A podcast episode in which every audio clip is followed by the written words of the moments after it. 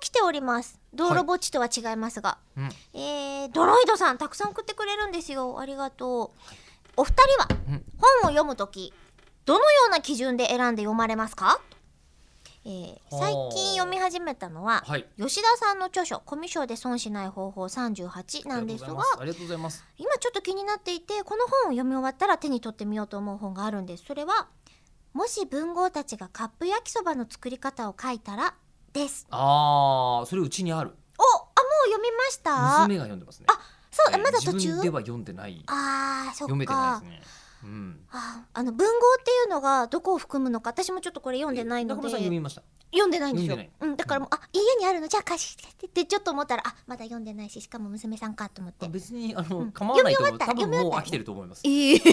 でちょっと前だよお父それさ流行んにったそのっくりいや、うんあのねうんこれ昔そういえばやったことあるなと思ってんこういうやつあの同じた確かあれはふ雪国だったのかなを川端康成の雪国をあーさまざまなああ作家が書いたらこうなるに違いないとっていうのが、うん教材のテキストになっていて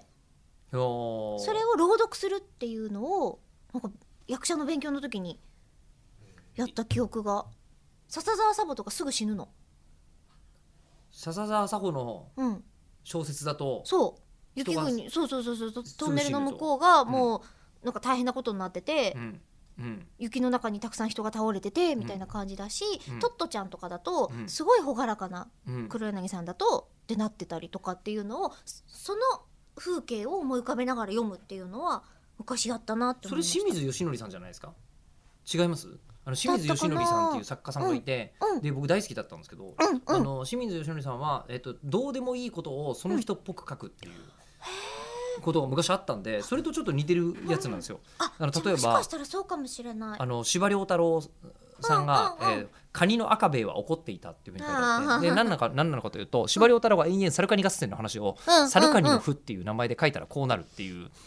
えー小説を、えうんうんうーんあのずっと書いていて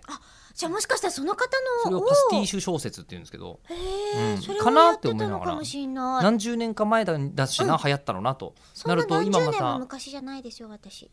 僕が知ってるのはそあのーなだだだっていう感じなんですけどほほ中村さんが、えっと読んでたのは、うんえっと、中中学生ぐらいの時ですかね学生の役者さんの勉強をしていたあそうそうそうのあえ中学生でもしてたの時にはいしてましたあそうだったんうだ、んで一回別にここで学ばなくてもいいかってうんあの高校に行ったりとかっていう風にはしたけど中学の時に養成所いましたねそれがインドでの話そうですこれ前回のだったら、えーあの分かんない人はちょっと前聞後いて聞いくてみだてくだささいい。ね